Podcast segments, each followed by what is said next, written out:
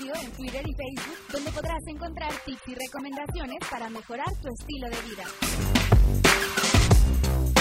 Acústica Radio, dale voz a tu sentido.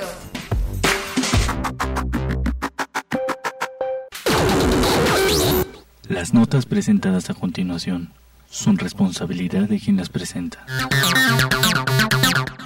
Hey, hola, ¿qué tal? Bienvenidos, qué bueno que nos acompañes en una emisión más de Territorio Comanche, el mejor programa de análisis político de México y el mundo mundial. Mi nombre es Sotorre Cáceres, soy el Mick Jagger de la ciencia política y me da mucho gusto compartir estos micrófonos con los mejores analistas de México y también, por supuesto, del mundo mundial. Mi querísimo Rat Pichardo, el soldado de la democracia, ¿cómo estás? Bienvenido.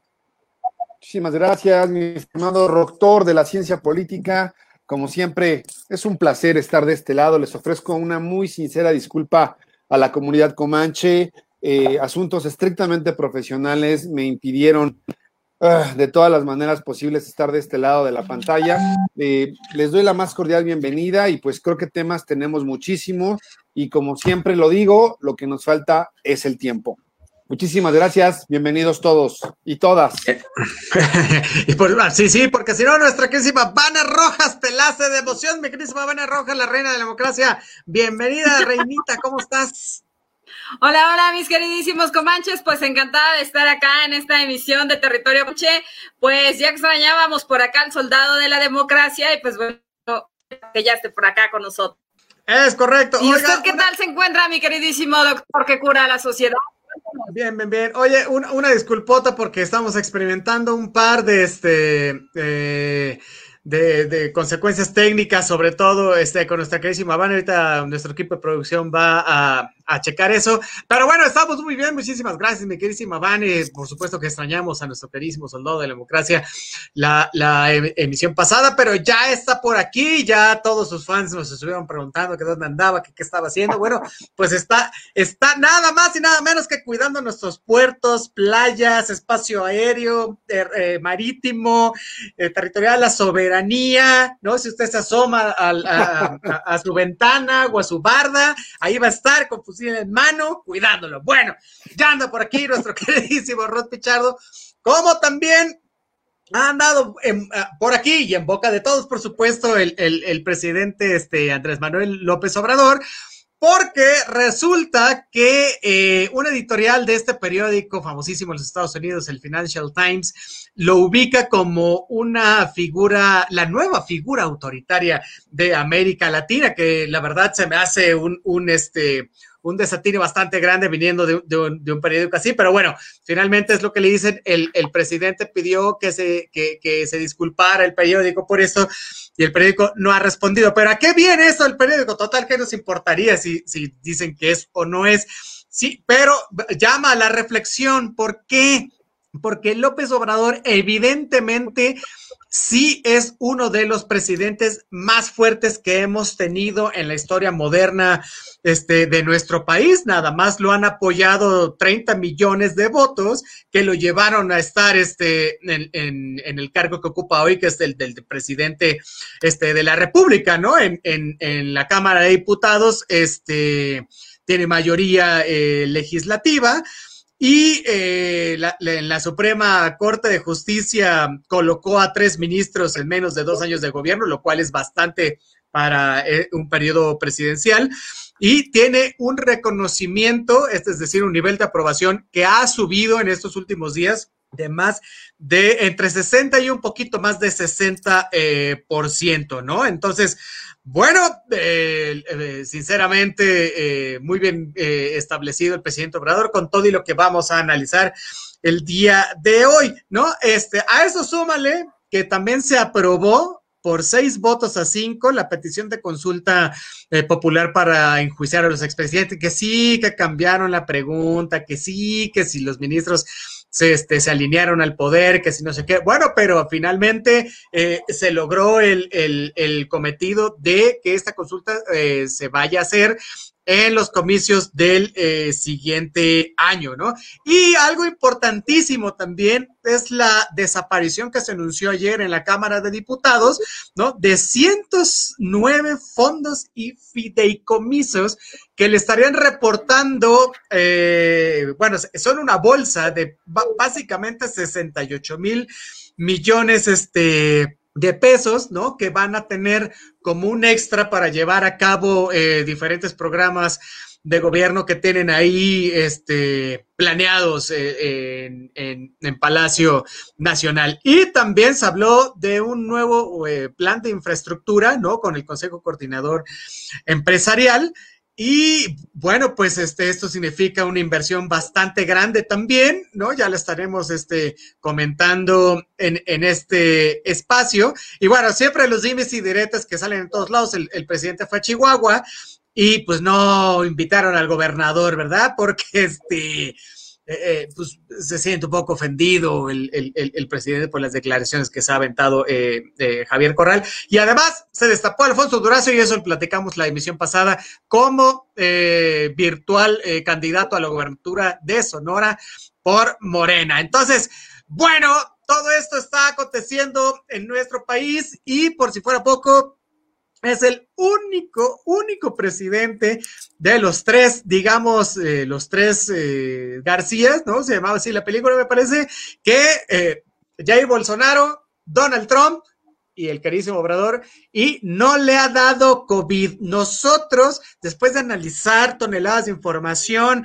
después de ver un montón de, este, de indicadores, hemos llegado a la conclusión que no le da precisamente, tiene toda la razón porque tiene su detente. Bueno, pues a ese nivel estamos y me gustaría empezar, mi querísima Vane, porque hubo un aumento de eh, casi 2.500 eh, muertes, ¿no? Lo cual es preocupante porque se han reajustado eh, las cifras y la manera en que se van a empezar a llevar las mismas, ¿no? En cuanto al, al sistema del COVID. ¿Cómo está esto, mi querísima Vane?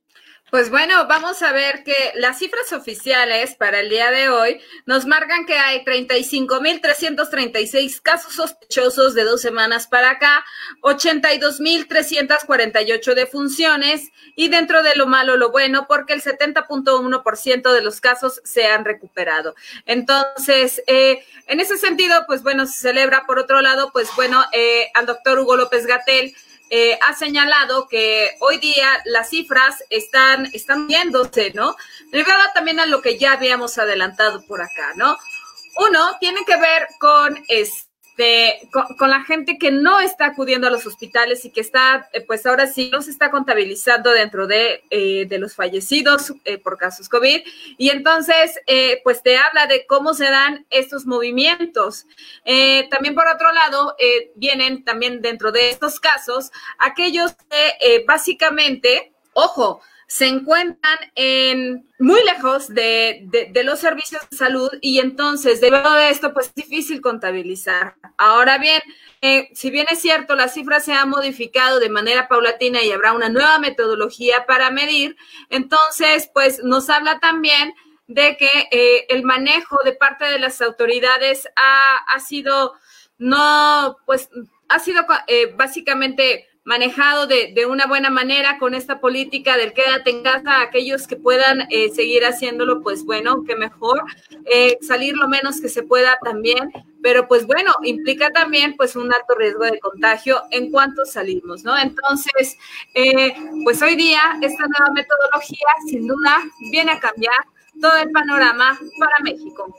Oye, sí, el asunto es que de un día para otro la Secretaría de Salud informó que había cambiado esta metodología, ¿no? Para el registro de, de defunciones y contagios por COVID-19. Entonces, en, en, 24 horas esto subió eh, durísimo, ¿no? O sea, subió a 25 mil el número de, de, casos este, acumulados, o sea, de casos eh, positivos y en más de 2 mil el, el caso de descensos. Y parece ser que así va a seguir subiendo este, la estadística, ¿no? Y, y yo no sé si, si, si quieran, eh, si intentaban esconder algo o esta nueva estrategia va a responder a una nueva manera de más abierta, ¿no? del manejo de las cifras, porque recordemos que todo, que nos han dicho que tenemos que multiplicar estas cifras ya sea por dos o por tres. Entonces, bueno, me, parece bastante eh, preocupante, ¿no? Por un lado, pero también podría ser bueno por el otro. Me dice Borrón, ¿cómo ves el show?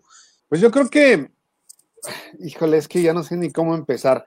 Independientemente de la metodología que se lleve a cabo para hacer estos conteos en el número de fallecimientos, en el número de contagios, yo creo que lo verdaderamente preocupante es que continuamos en la misma dinámica en la que ya la gente se encuentra en una especie de relajamiento muchísimo más amplio que antes. La gente ya está en las calles, la gente ya está asistiendo a los supers, la gente ya está invadiendo de nueva cuenta las vialidades en su automóvil. Y yo creo que eso es lo que realmente me preocupa. ¿Por qué?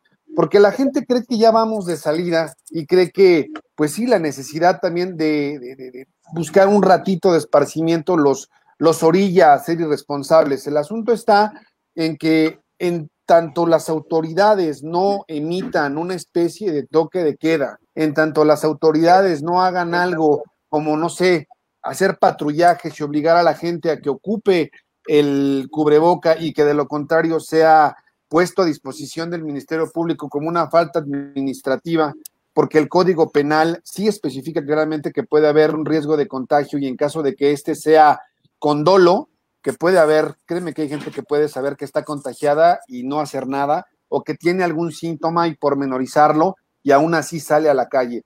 Yo creo que más allá de las estrategias para decir cuántos muertitos vamos o cuántos muertitos llevamos, lo grave es que no estamos haciendo nada para que esos muertitos pues dejen de seguir creciendo. Entonces, a pesar del llamado, digamos, a la a una cuestión de, responsabilidad por parte del ciudadano, esta nunca va a llegar porque parece que nos dicen, sal, eh, ya no pasa nada, ve y tómate unas chelas con tus cuates, eh, ve por un café, eh, ve al súper, ve con toda la familia, hombre, total, ya estamos de salida.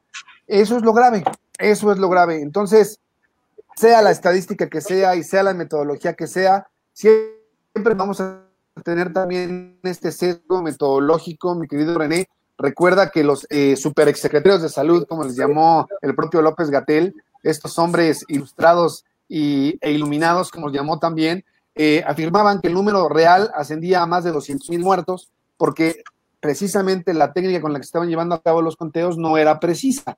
Entonces, están cambiando las cosas pero los resultados siguen siendo los mismos. Entonces, ahí vamos a ver de, de nueva cuenta un repunte, porque ya Europa lo está, lo está teniendo y entonces ya Italia está tomando medidas mucho más drásticas, pero mientras no hagamos esto, sea la metodología que sea, los números van a continuar en eh, como se dice en la ópera, ¿no? Es correcto. Oye, bueno, pues este, bastante, bastante preocupante lo que se está viviendo en, cuestión del COVID-19, pero también preocupante es lo que estamos viviendo del otro lado del espectro, que también eh, tiene que ver, y lo decíamos ahorita al inicio del programa, con la desaparición de 109 fideicomisos, ¿no? A propósito de eh, la discusión sobre el, el presupuesto de egresos de la federación para el siguiente año. Y eh, ayer, eh, con la ayuda de Encuentro Social y del Partido Verde, este, eh, pues se ayudó, ¿no? Se está ayudando a que, a que se borren de un plumazo estos 109 fideicomisos y que el gobierno se haga cargo de los recursos que, entre otras cosas, y lo platicábamos ahorita con preocupación afuera del área, estaban destinados a la ciencia, entre otras cosas, ¿no? A la ciencia, la educación y, y las artes, ¿no? Ah, me parece eh, complicado por varias partes. Es decir, me parece que, en los tiempos en los que nos está tocando vivir, eh, la población está básicamente sacando entereza y esperanza eh, justamente de esto, ¿no? Del arte y, de la ciencia. Es decir, estas dos cosas son las que nos han ayudado a sobrellevar las horas este, de encierro, ¿no? A partir de qué? Pues de música, de literatura, del cine, ¿no? Cosas tan absurdas como las series en la televisión, en fin, ¿no? O sea, estamos en una, en una doble crisis, ¿no? Que es de salud y de economía y, este anhelo por recuperar este, la normalidad dependen en gran medida precisamente de la ciencia médica, eh, la biotecnología y, varias cosas que puedan este, eh, generar vacunas este, suficientes, en fin, para los 7 mil millones de habitantes que, estamos en el mundo, ¿no? Entonces, esta desaparición de los fideicomisos, ¿no? Le pega durísimo al futuro del arte y de la ciencia este, en México, ¿no? O sea, eh, parece, pareciera ser que, las brújulas apuntan hacia otro lado y no hacia donde eh, deberían eh, ser, ¿no? Hay que recordar que estos fideicomisos se manejaban, los recursos que, que, estaban dentro de los mismos se manejaban a través de comités técnicos, es decir, eh, hay, un grupo de especialistas que, revisa a quiénes se le van a dar, cómo se le van a dar y cuántos eh, se le van a dar. Pero además lo importante es que se despolitizaban las decisiones para los beneficiarios este, de los mismos. Ahora los recursos que se le pudieran dar a alguien que los necesite van a ser eh, de manera directa por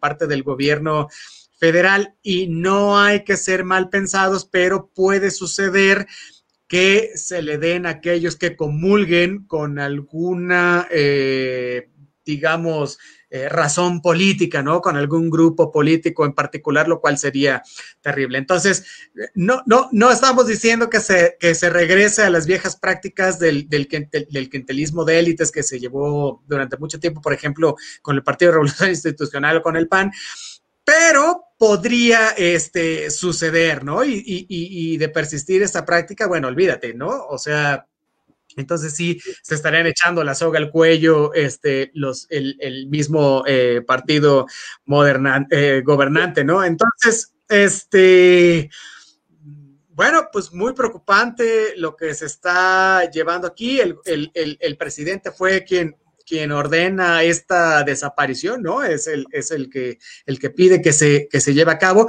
La Secretaría de Hacienda en un primer momento, ¿no? Trató de hacer un esfuerzo por, por, por hacer un, como recorte con bisturí, es decir, no, no desaparecer los 109, ¿no? Pero ahora llegó el machete, ¿no? Que fue así de, no, pues sí, los 109 y vámonos. ¿Por qué? Pues había, había fideicomisos que funcionaban este, muy bien, ¿no? Ahora, también en esta discusión entraron los diputados, ¿no? Eh, también, y, y, las comunidades afectadas, ahí estuvieron los, el Fidecine, ¿no? Estuvieron este, varios eh, eh, directores consagrados, ¿no? Que estuvieron alzando la voz este, para esto. Inclusive el, el diputado Sergio Mayer ayer eh, votó en contra, de, fue uno de los siete eh, integrantes de Morena que votó en contra de la desaparición de estos, este, de la desaparición de los eh, fideicomisos. Sin embargo, bueno, pues de todas formas se van. Me preocupa mucho que se vaya, por ejemplo, el Fortamun,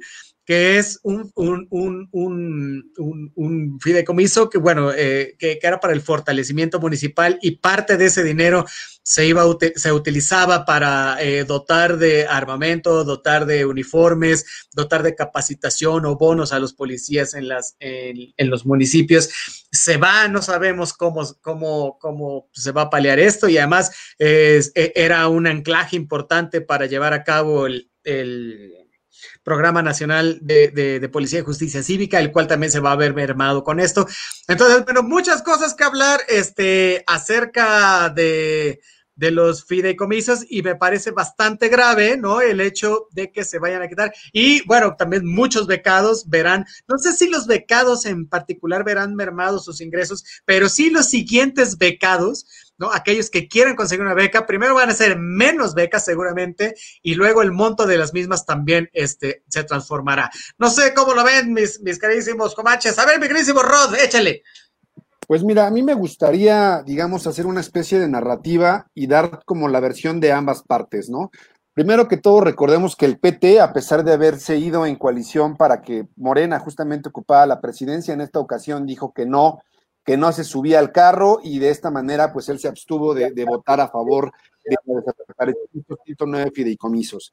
Algo que fue tachado de un disparate fue aprobado ayer en lo, en lo general en la Cámara de Diputados por parte, bueno, con sus aliados fueron precisamente PES, el, eh, Morena y Verde Ecologista. ¿Qué ocurre con todo esto? Que todos estos eh, que están a favor de la cuarta transformación, por prácticamente un dictamen directo o una orden directa del propio López Obrador de desaparecerlo porque existían, digamos, indicios de un mal manejo del presupuesto, porque afirmaba, y eso lo dijo hoy mismo en su mañanera el presidente López Obrador, que había mucho, mucha discrecionalidad, algo que justamente también va a ocurrir al desaparecer estas reglas de operación.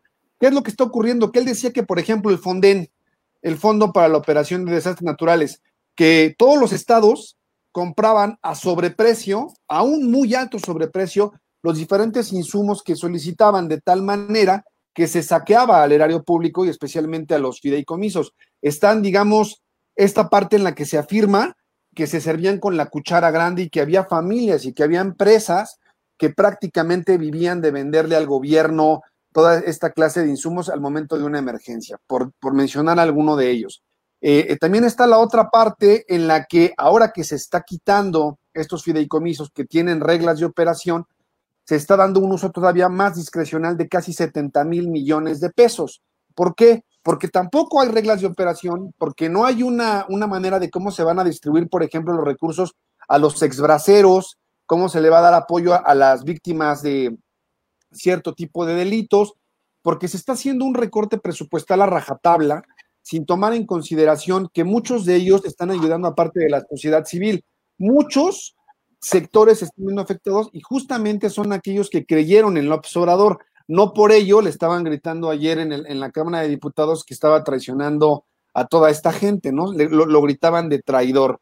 Aquí lo que más me llama la atención, y no sé si ustedes tuvieron la oportunidad de escuchar a Dolores Padierna, y que decía que desde cuándo a los asesinos les interesaba el respeto a los derechos humanos y que desde cuando a todos aquellos que han cometido genocidios les interesaba la libertad de expresión y que desde cuándo se habían preocupado por las muertes de diferentes periodistas.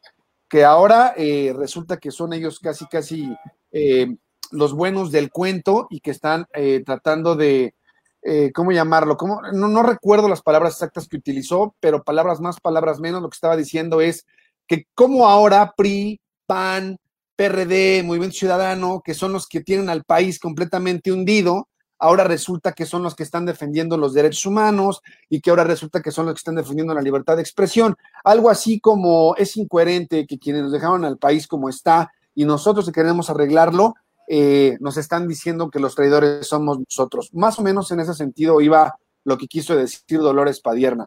Aquí la realidad es que se está afectando a la ciencia, a la tecnología, que también hemos visto puede verse mermada, como lo acabas de mencionar, René, y que también hemos visto que por parte del presidente hay un cierto desprecio a todo lo que tiene que ver con el conocimiento, a todo lo que tiene que ver con la investigación, justamente porque, pues sí, yo no, no dudo que haya a veces eh, corruptelas en el manejo de los fideicomisos y de los fondos, pero creo que la opción siempre debe ser reestructurar, eh, tratar de ver qué es lo prioritario, tratar de no afectar o al menos afectar en lo menos posible eh, a gente que realmente necesita de, la, operación y del funcionamiento de estos fideicomisos.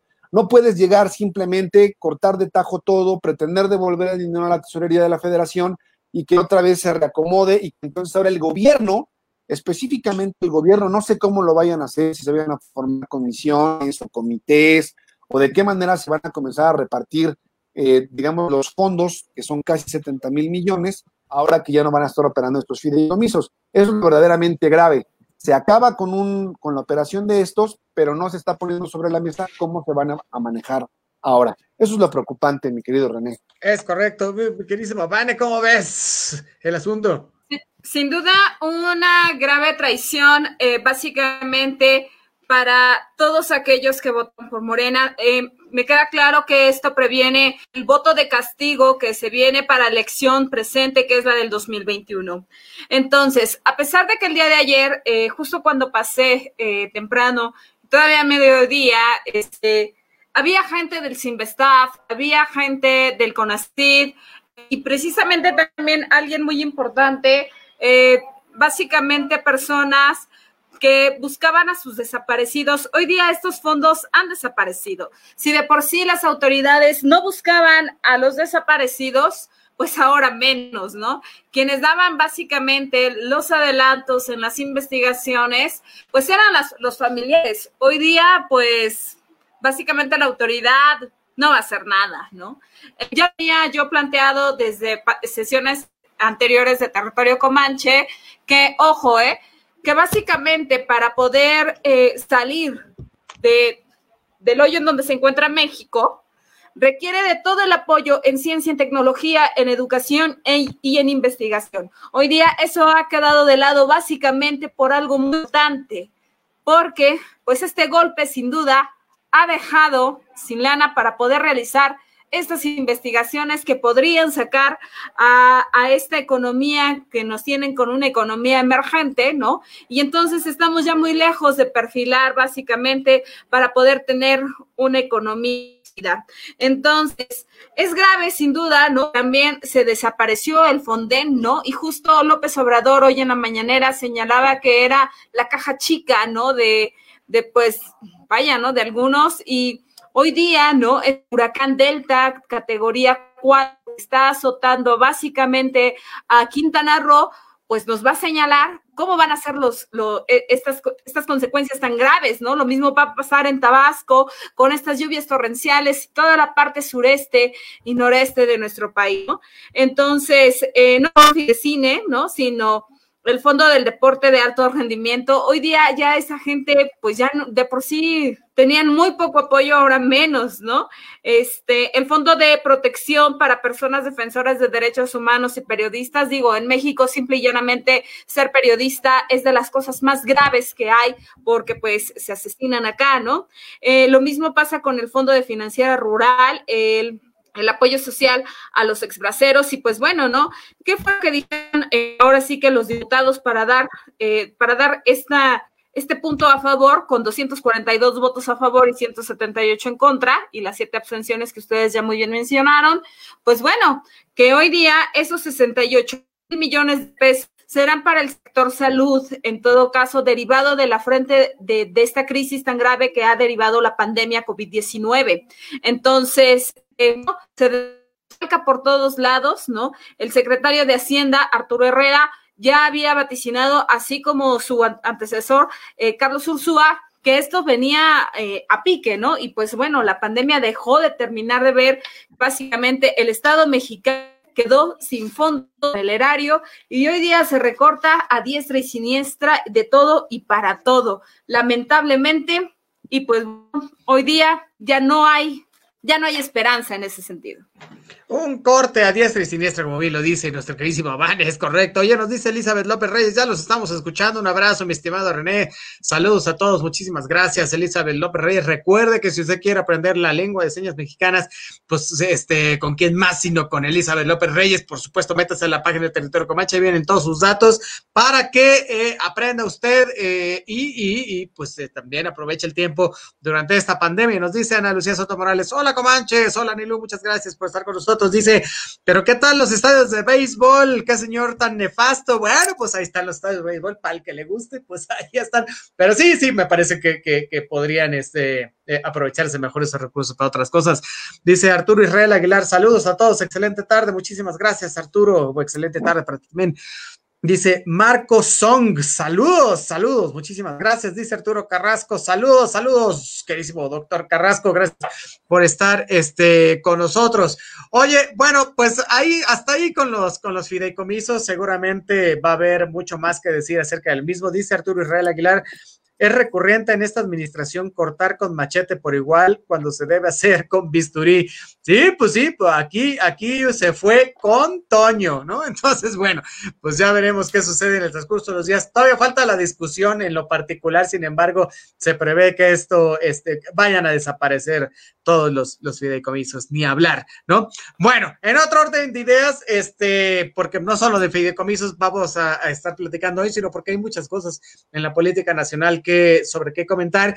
Y una de ellas es el fallo unánime que dio ayer el Tribunal Electoral del Poder Judicial de la Federación, ¿no? O sea, en, el sentido de que la consulta para eh, elegir la dirigencia, la dirigencia, perdón, de Morena, pues va, ¿no? O sea, se confirma la encuesta este, nacional, que es legal, que es legítima, y este, se defendieron también la validez de los fallos previos, en fin, ¿no? Total que los, los magistrados se unificaron, se pusieron de acuerdo, ¿no? Ante las presiones externas, en fin, y dieron el banderazo que legitima eh, los tres sondeos que, que se levantaron eh, eh, el pasado 2 de octubre, del cual aquí le dimos este conteo puntual, y que también nos había comentado el, el diputado federal Javier Hidalgo, que se iban a estar este, llevando a cabo el día que lo tuvimos aquí en entrevista, porque él también iba por la presidencia de Morena. Bueno, él ya no es candidato, ahora este, apoyará a alguno de los que queden en esta este, encuesta, ¿no? Ahora veremos, ¿no? Eh, el 10 de octubre nos va a dar eh, el INE el resultado y este los ganadores. Tan, tan, tan, tan. Entonces, bueno, aquí se va a definir este qué grupo político va a asumir el, control de, de, Morena, ¿no? Como partido oficial.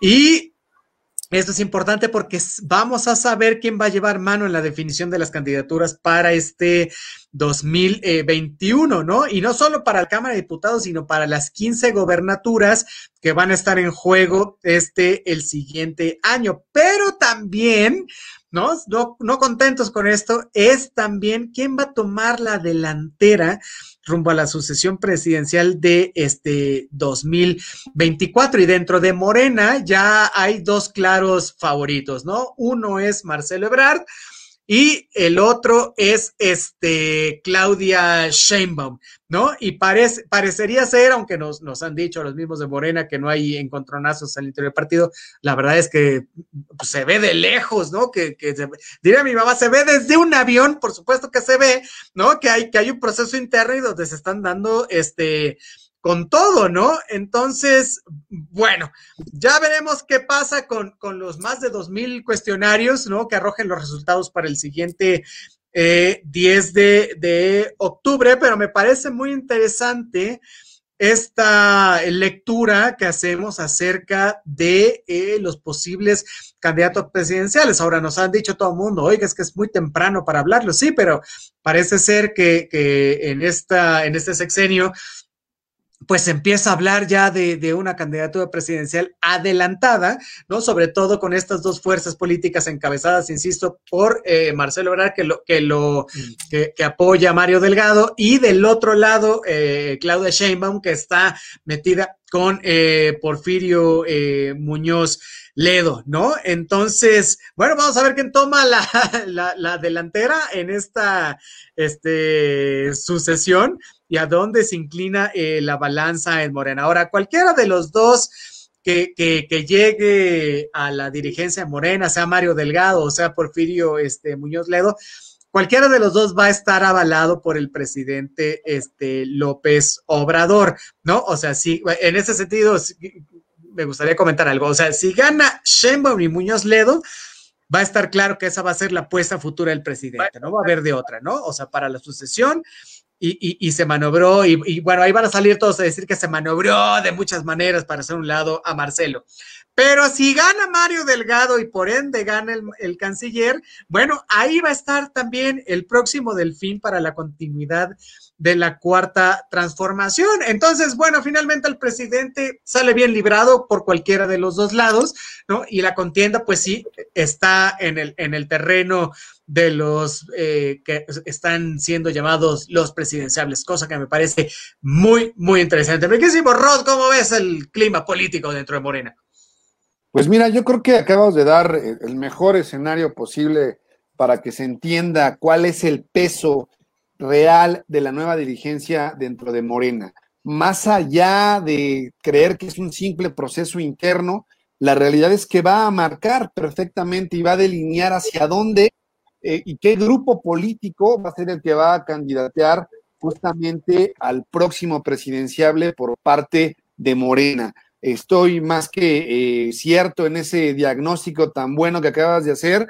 Y yo creo que aquí lo interesante es que ya nosotros, para poder entender más allá de la elección interna, sea cual sea el resultado, es esta puesta en escena de estos dos personajes políticos. Con Claudia Sheinbaum, creo que hasta este momento tenemos ya para poder ver su trabajo político, que estuvo a cargo de la Secretaría del Medio Ambiente y que ahora es la actual titular del gobierno de la Ciudad de México. Papel que también tuvo el carnal Marcelo, pero que no dejó, digamos, las mejores cuentas y que hubo ahí dos, tres manejos medio turbios. Uno muy concreto, cuando se comenzaron a dar estas ayudas del gobierno a través de las tarjetas para que pudieran obtener Em, despensas y que no se podía canjear por dinero en efectivo, de primera instancia fue con Grupo Walmart.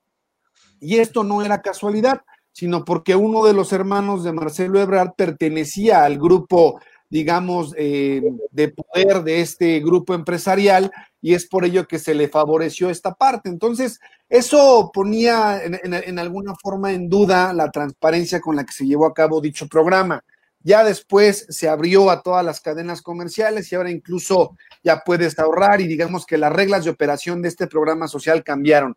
Pero de primera instancia estuvo también ahí López, este, el carnal Marcelo, Marcelo Ebrard Casaubón, y que también se le estuvo reprochando mucho que cuando estuvo a cargo de la jefatura de gobierno se estuvo rentando una casa eh, bastante carita allá por eh, cerca de Reforma, una casa que me parece que estaba a la renta alrededor de los 35 mil pesos y que según algunas investigaciones eh, daban cuenta que se estaba pagando con dinero público. Después recordemos que también Marcelo Ebrard estuvo mucho tiempo en Europa, ¿no? Y que mucha gente decía, bueno, pues de dónde sacó la lana para sobrevivir. Yo creo que serían cosas que sería importante que se aclararan en caso de que Marcelo Ebrard no tuviera nada que ocultar y en el, en el caso específico de los tejes y manejes que hubo cuando fue jefe de gobierno, pues que también lo pusiera sobre la mesa, que transparentara el uso de sus recursos, que hiciera una buena declaración donde quedara perfectamente establecido cuánto gana, cuánto gastó, porque es un personaje público y que no se amparara, ¿no? En esta idea de la discrecionalidad y decir, pues borrón y cuenta nueva, porque en política no podemos olvidar el pasado, porque nos da mucho para poder tomar en cuenta si es que se candidatea. Y por parte de Claudia Sheinbaum, creo que hasta el momento ha hecho un excelente manejo al, frente del gobierno de la Ciudad de México. Creo que aquí le hemos dado varios palomazos a su chamba. Creo que es una mujer sensata. Desde el principio ha usado cubrebocas, ha tenido a bien el uso de la fuerza pública sin caer en provocaciones, a pesar que es, digamos, un mandato federal, este de no caer en, la provocación en los diversos mítines, por ejemplo, donde anda mi querida Vanessa rompiendo estatuas y, haciendo todo este tipo de cosas a favor del aborto, que ya, ya ella misma reconoció que existen infiltrados, ¿no? Que lo único que están pretendiendo es, eh, pues, deslegitimar un movimiento que tiene una causa justa y que ya será tema de otro programa ver cómo se está manejando. Y me encantaron las declaraciones que tuvo la semana pasada, donde hubo un incidente con unas oficiales de policía donde hubo claros actos de discriminación, donde se le llamó, y lo cito a la letra, pinche gata, ¿no? Eh, por parte de una feminista y que evidentemente obedecía a una provocación directa. Entonces, si se supone que están defendiendo a las mujeres, pues ellas con o sin uniforme siguen siendo mujeres y por lo tanto también siguen siendo víctimas de toda esta violencia de género y más en una corporación policíaca. Aquí está eh, muy en claro que la, la, jefa de gobierno tiene clara la fotografía, que entiende perfectamente que en una ciudad como la nuestra tan controversial existen grupos que lo que están pretendiendo es desestabilizar un movimiento legítimo. Entonces, creo que una persona eh, preparada, sensata, con buenos números, se le criticó un poquito tal vez que cuando estuvo a cargo de la SEDEMA estuvo la operación de los segundos puentes y que también ahí hubo algunos manejos discrecionales con la iniciativa privada, porque también me parece insensato que como país estemos nosotros a través de nuestros impuestos pagando obra pública y con estos, estos híbridos que se hicieron para que la iniciativa privada pueda participar, participar en la elaboración de infraestructura para todos los ciudadanos, se cobre, por ejemplo, el uso de los de los segundos puentes y que nada más exista el primer eh, tramo que se construyó es el único que es gratuito. El resto tienes que pagar una cuota. Eh, los problemas de vialidad, pues esos no los ha tenido que manejar tanto, porque pues ya que la gente con la pandemia apenas está empezando a salir de nuevo, pero lo más criticable tal vez para Claudia Sheinbaum sería que los números en cuanto a inseguridad continúan a la alza y en ese sentido yo creo que tendrían números diferentes para poderlos medir políticamente una vez que se definan estos presidenciables. Y vamos a ver también quiénes entran en esta cuestión de las precandidaturas. Ya recordemos que los propios tiempos electorales también van a marcar estos espacios para que todos aquellos insensatos, incrédulos, que crean que tienen alguna oportunidad de participar como candidato a la presidencia por Morena, pues van a participar en este proceso. Por ahora son estos dos y se definirían con la elección de la nueva eh, dirigencia del partido Morena. Esa es la lectura que yo tengo y el peso que tiene el que nosotros veamos quién de los dos se va a quedar, Mario Delgado o Porfirio Muñoz Ledo. Ese va a ser el escenario que tenemos que poner, eh, digamos, el dedo en la llaga una vez que cualquiera de los dos tome protesta como nuevo presidente y su Secretaría General también. Es correcto, mi queridísima Vane, nuestra activista favorita. ¿Tú qué tienes que decirnos acerca del proceso interno de Morena? Ah, pues bueno, de entrada que pues se ve claramente que a Porfirio Muñoz Ledo no lo quieren dejar avanzar y que lo taponean de un lado o de otro. Sin embargo, eh, dentro, pues bueno, ¿no? Queda claro que Mario Delgado hoy día tiene un mayor respaldo. Eh, entonces, ¿no? Entonces, yo sí empezaría a, a, ver, ¿no? Que a lo mejor ahí puede haber un poquito de mano negra, ¿no? Como bien se dice, y, y, pues que a lo mejor esa elección ya está viciada, ¿no? Entonces, eh, sin duda, creo que Porfirio Muñoz Ledo tiene muchas cosas que, dar a Moreno, le podría dar una dirección adecuada, ¿no? Sin duda, pero pues está viciado ya, entonces, pues vamos a ver si lo dejan llegar. Lo dudo mucho, ¿no? Lo dudo mucho, aunque esta mancuerna Shane con... Eh, con Porfirio Muñoz Ledo, pues podría dar eh, un vuelco inesperado, lo cual eh, pues sería lo mejor y lo óptimo, pero pues habrá que, habrá que ver si los dejan, ¿no? Eh, por otro lado, pues Mario Delgado sí, sí está bastante dañado en, ese sentido, ¿no? Entonces, pues veamos, vemos cómo van avanzando, ¿no? Y, y vemos un paso a la vez, ¿no? Porque si este hay que revisar, ¿no? Tienen que revisar desde esos estatutos, ¿no?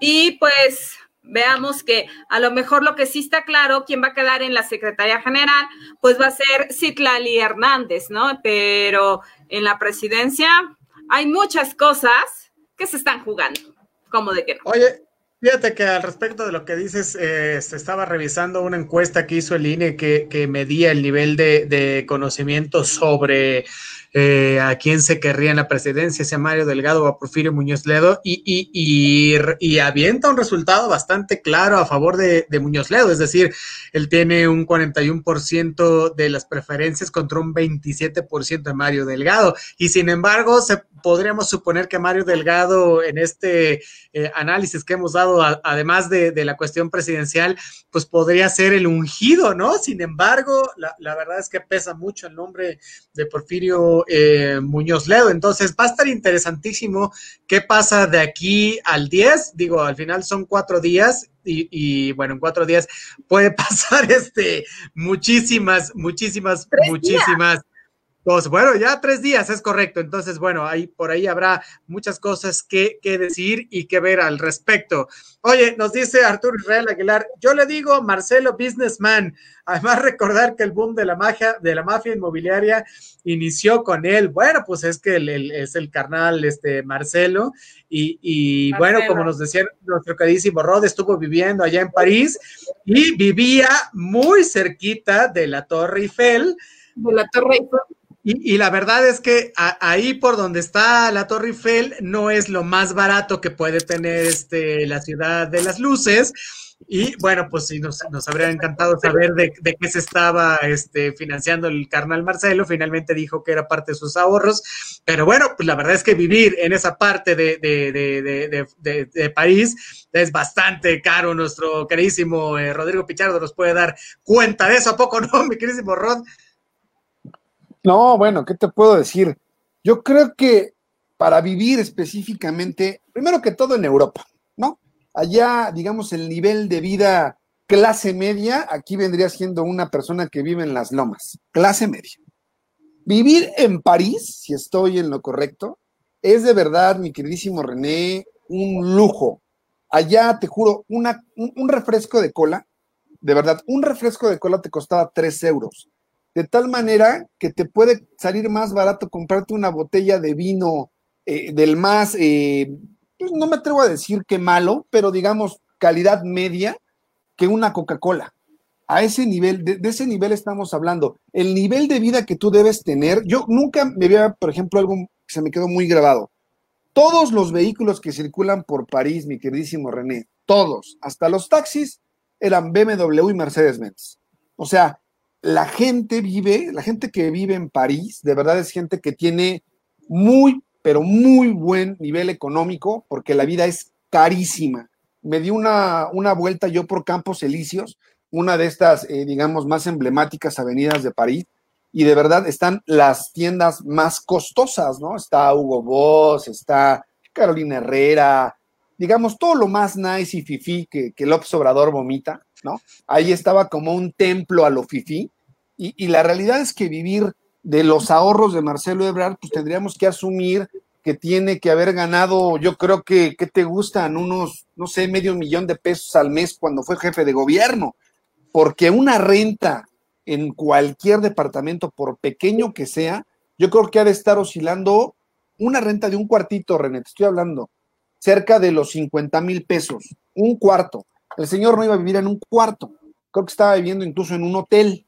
Entonces, imagínate las cantidades de dinero que tuvo que haber eh, tenido ahorradas para que el señor pudiera vivir allá por varios años.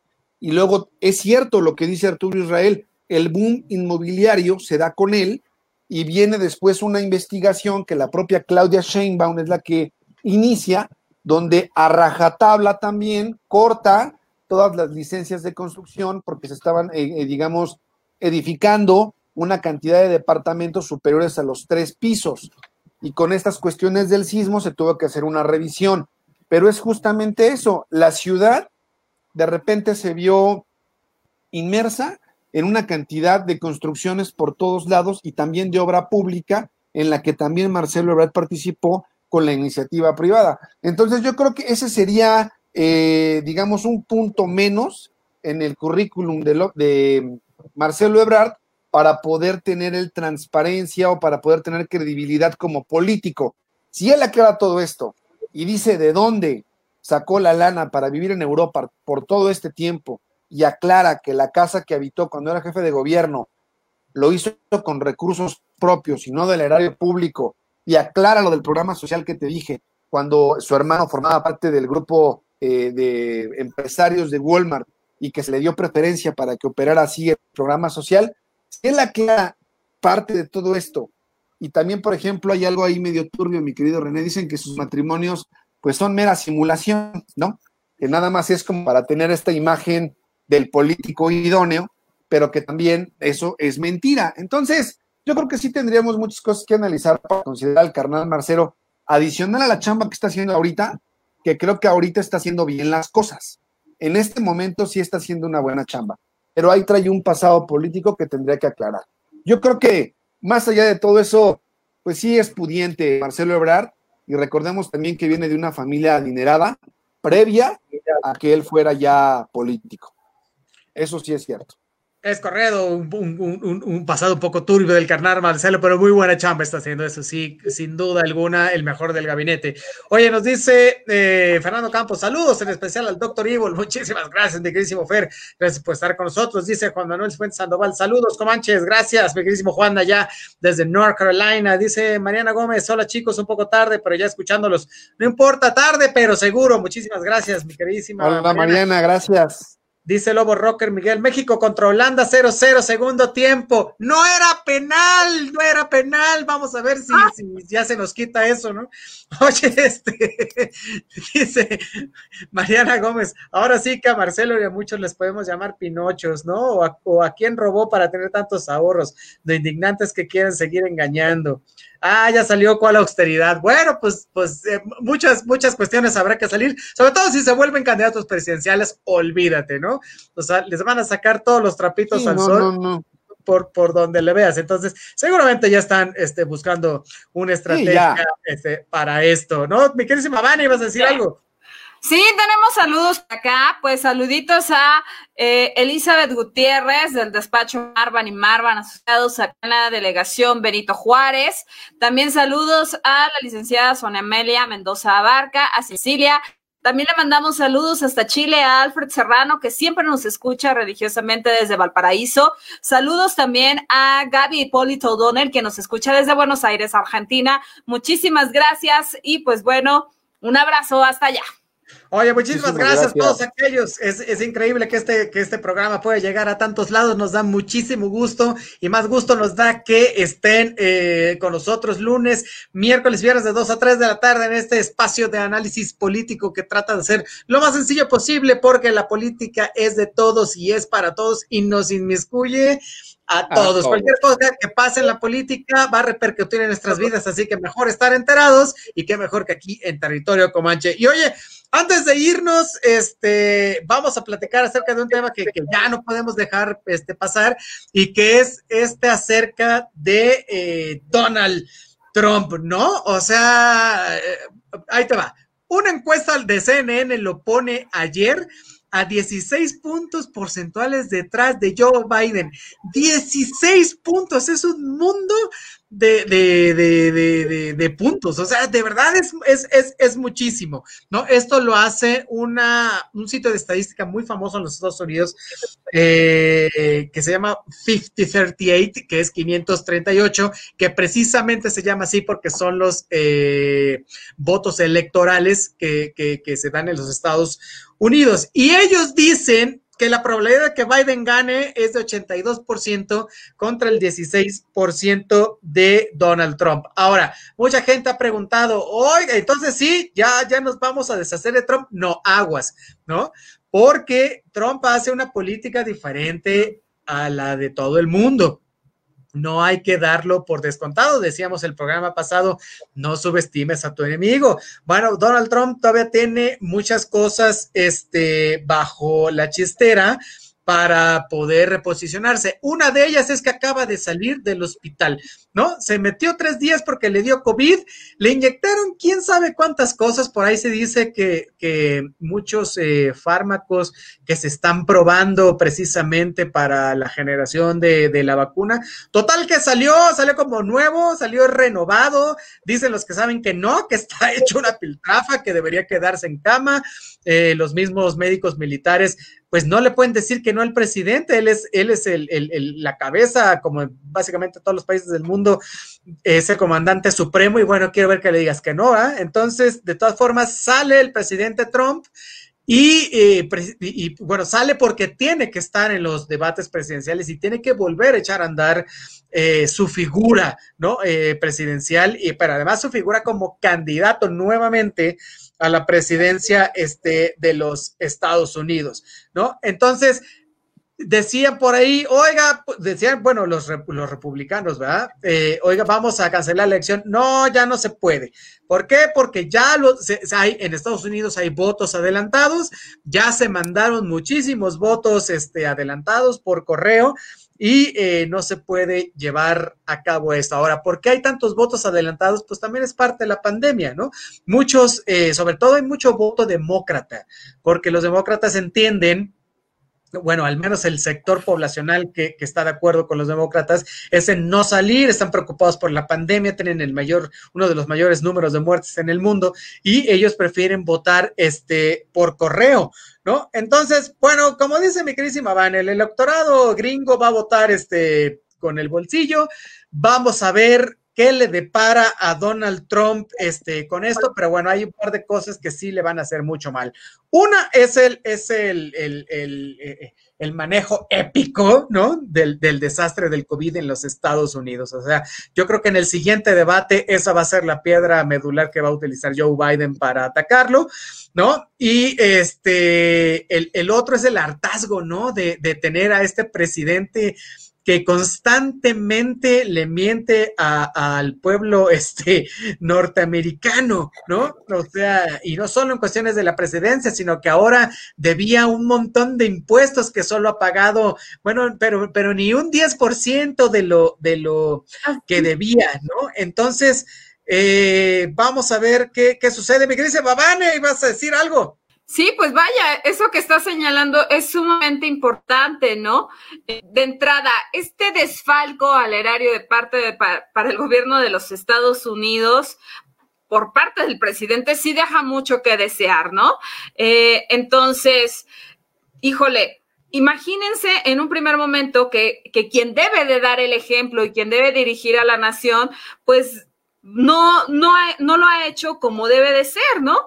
Porque estamos hablando, ¿no? Que eh, The New York Times y así como el Financial Times también dieron cuenta de cuánto es lo que habían pagado, ¿no? Y entonces, eh, de entrada nos dijeron que no pagó impuestos sobre la nómina en los últimos 15 años y esto fue a partir del año 2000, o sea, es realmente nada, ¿no? Y entonces eh, también reveló que tan solo pagó 750 dólares de impuestos sobre la renta eh, durante el año 2016 y 2017, o sea, lo cual es, pues insisto, ¿no?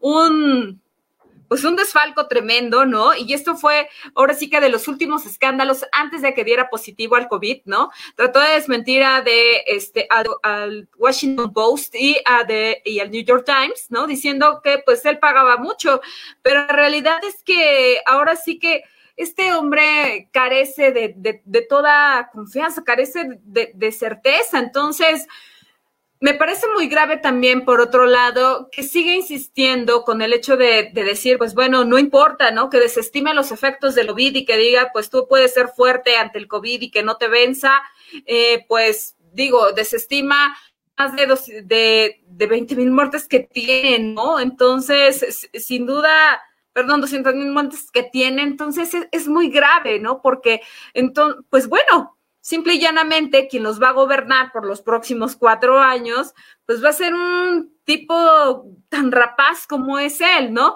En donde no importan las vidas humanas y tampoco quién gobierne, siempre y cuando garanticen el ingreso económico, ¿no? Aunque eh, carezca de toda ética. Entonces, imagínense lo grave que es esto, ¿no?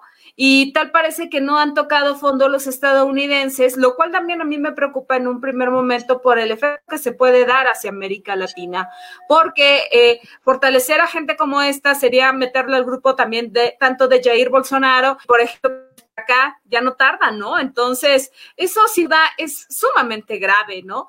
Porque, eh, pues bien podría ser para volver a manejar desde pues pues donde esta doctrina Monroe nos señala América para los americanos, ¿no? Y en ese sentido, pues volver a retomar esta parte, ¿no? Para poder controlar también desde la hegemonía estadounidense. Sin duda, considero que es algo muy grave que no se está concientizando del todo, ¿no? Y yo creo que por ahí Juan Manuel Cifuentes nos puede decir, eh, el que está allá en Carolina del Norte, ¿Cómo, ¿Cómo van estas encuestas? Si realmente es, es cierto que, que, Trump va 16 puntos porcentuales arriba o si simplemente se están disfrazando frente al descontento real de las personas. Esas son las encuestas y otra cosa es la realidad y lo que, se, lo que realmente se escucha en la gente. Entonces, habrá que ver eh, en un primer momento esa parte. Oye, fíjate que el IRS, que es el símil a la Secretaría de Hacienda aquí, este, es terrible, ¿eh? Tú debes un dólar de impuestos y, se pueden meter a tus cuentas bancarias y de ahí cobrarse a lo chino. Esto, ¿no? Lo cual nos parece muy extraño que a Donald Trump eh, haya podido deber tanto dinero, ¿no? Al IRS durante tanto tiempo, durante 11 años. Entonces, bueno, esto es algo que definitivamente le va a pegar en la candidatura y también podría eh, parecer que estas situaciones, el, el, querer volver a repetir en la presidencia no sería tanto por eh, el amor al pueblo norteamericano, sino precisamente para escudarse en una cuestión legal y no le caiga una persecución este, judicial en su contra. Sin embargo, este, el buen Donald Trump pues la, la tiene difícil porque eh, eh, ahí le van a sacar los trapitos a sol de que, de, que sí se coordinó con los rusos para ganar este, la elección pasada, que no pagó impuestos durante una vida de derrocha y lujos a las que está acostumbrado. Que, que, que, bueno, con un discutible buen gusto, ¿verdad? Porque no es que se le dé bastante bien. Y además que dejó morir a decenas de norteamericanos, este, básicamente por indolente, ¿no? Entonces tiene la peor crisis sanitaria en un siglo que ha experimentado los Estados Unidos y el que quede despojado de esta investidura presidencial, bueno, pues sería este un duro golpe para él. ¿Cómo ves, mi carísimo Rod, a ti que te encanta hablar de la política norteamericana?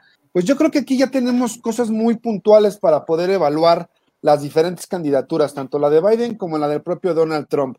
Yo creo que ya para poder tomar en cuenta de una manera más efectiva a Donald Trump, tenemos elementos porque él ya gobernó y tenemos muy malas cuentas, ¿no? La popularidad de Donald Trump va completamente a la baja con un partido que el día de ayer diferentes eh, hombres de poder dentro del partido manifestaron abiertamente que no van a votar por Donald Trump y que el partido republicano no está contento con el manejo que ha tenido a cargo de la Casa Blanca. De esta manera también hemos visto que la popularidad de Donald Trump va completamente a la baja por parte de una gran mayoría y que sabemos perfectamente quiénes fueron los que votaron por Donald Trump, que fue esta comunidad blanca de, bajo, este, de bajos niveles académicos y que lo único que hizo fue exaltar a través de un eh, discurso sobre racismo, un, un discurso xenofóbico, un discurso de una economía local, de hacer América grande otra vez y que América únicamente sea para los americanos, como si Estados Unidos solamente fuera el continente americano, ¿no? Eh, tratando de exaltar esta idea de que la supremacía blanca es la mejor, denostando y menospreciando a la comunidad latina, eh, a, la, a, la, comunidad afroamericana. Hemos, hemos visto perfectamente cómo ha manejado la pandemia literalmente con los pies, ha hecho un pésimo trabajo, ha tenido una enorme cantidad de, instituciones, ha destituido más bien a un sinnúmero de miembros de su gabinete desde que él tomó poder en la Casa Blanca, lo cual nos da cuenta de un hombre muy inestable, de un hombre autoritario, de un hombre que no sabe hacer bien las cosas, de un hombre que se le subió el poder a la cabeza y que desde el momento en el que él se sintió el presidente de la nación más eh, importante o la nación más poderosa de América Latina y una de las primeras potencias a nivel mundial, el señor lo que menos ha hecho ha sido gobernar. Únicamente ha dividido al país entre blancos y el resto del mundo, o al resto de los habitantes.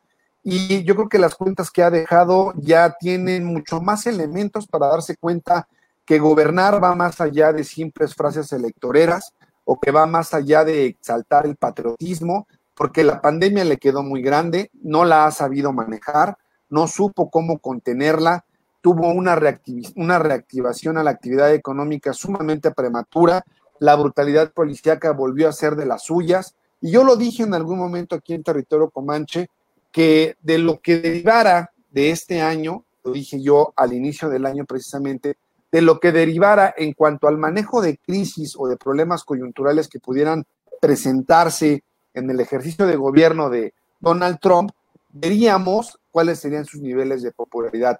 Por ahora, tanto Biden como Donald Trump se encuentran en plena campaña, pero yo creo que ya los dados están cargados, a pesar de no ser el voto popular el que lleva al poder a los presidentes allá en los Estados Unidos, sino a través de los colegios electorales, sí tiene un peso importante la imagen que se está dando a nivel mundial y cómo los propios partidos están tomando cierta distancia, en especial el Partido Republicano eh, con respecto a Donald Trump. De esa manera, yo creo que hoy precisamente vamos a ver el debate entre, entre los candidatos a la vicepresidencia, ¿no? Que es Michael Pence, también un hombre muy conservador, que es el, sería el vicepresidente de Donald Trump, y veríamos también a Kamala Harris, una exfiscal del estado de California, que a pesar de venir de una de ser afroamericana, tiene un largo historial muy duro respecto a lo que es el ejercicio de la justicia allá en el vecino país del norte.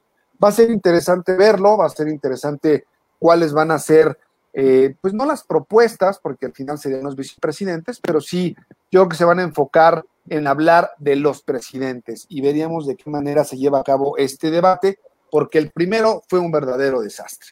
Y me parece que el estimado Roctor tuvo problemas de conexión, porque Amén ya está regresando al estimado doctor. Se tuvo que, tuviste que ir a firmar autógrafos o qué onda, mi, mi doctor. Es correcto, me habló Trump y bueno, pues ya sabes que uno ah, Oye, que me calle, que me calle, dijo. exacto, que el IRS te anda buscando a ti también por todas tus cuentas en los Estados Unidos, que pagues lo que tengas que pagar, así que bueno. Hacienda, Hacienda, eso que ya me tiene aquí, cabrón, ese sí me preocupa para que veas.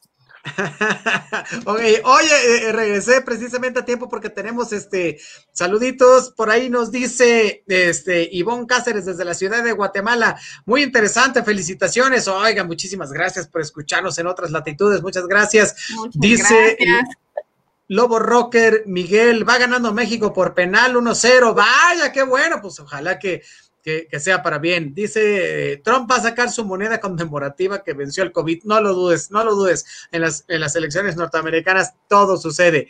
Dice Mariano Gómez que le crea, pero su mensaje fue totalmente responsable acerca de no tenerle miedo a la enfermedad. Así es, así está. No le tuvo miedo que contagió a 100 personas más en ese evento que comentamos el programa pasado allá en eh, la Casa Blanca. Dice Juan Manuel Cifuentes, una persona normal ganando 50 mil dólares al año paga entre 15, de entre 1.500 a 3.000 de, de impuestos anuales. Trump no pagó ni la mitad que hubo y la verdad es que gana muchísimo más de 50 mil dólares al año, ¿eh? Oye, nos dice Ivonne Cáceres desde Guatemala oyendo esto, espero que no quede Donald. Pues sí, nosotros también esperamos que no quede el Donald. Este, vamos a ver qué tal se dan las elecciones ahora en noviembre, dice Juan Manuel Cifuentes. Las encuestas están en contra de Trump, se ha echado de enemigos a la prensa y los propios republicanos.